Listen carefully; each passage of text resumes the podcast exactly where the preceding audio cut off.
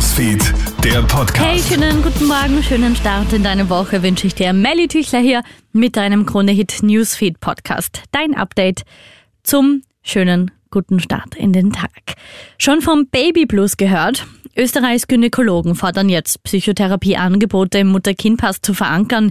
Jährlich sind laut Schätzungen nämlich rund 16.000 Schwangere und Mütter von psychischen Problemen betroffen. Das reicht von Schuldgefühlen, Angstzuständen bis hin zu Depressionen. Viele schämen sich dafür und fühlen sich deswegen als schlechte Mütter.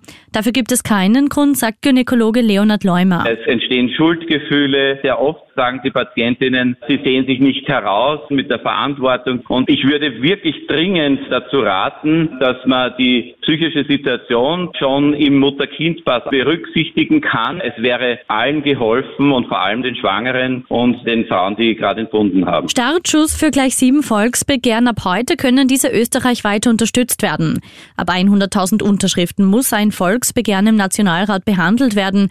Zu den Forderungen der Volksbegehren gehört unter anderem ein Lieferkettengesetz, die Unabhängigkeit der Justiz und die Beibehaltung der Sommerzeit. Bei Schüssen sind während einer Geburtstagsparty unter Teenies im US-Bundesstaat Alabama mindestens vier Menschen getötet worden. Zudem gibt es 28 Verletzte, von denen einige in Lebensgefahr sind. Zum Alter der Opfer und den Hintergründen der Gewalttat gibt es noch keine Angaben. Unklar ist weiterhin, ob die Ermittler einen oder mehrere Schützen identifiziert oder gar gefasst haben. Waffengewalt steht in den USA ja leider an der Tagesordnung, so USA-Reporterin Barbara Gasser. Seit Beginn des Jahres ist es laut Gun Violence Archive zu 100 163 Massenschießereien gekommen.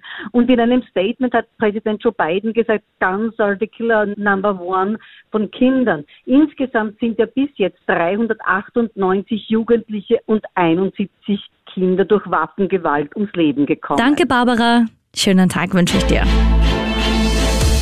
Krone Hits, Newsfeed, der Podcast.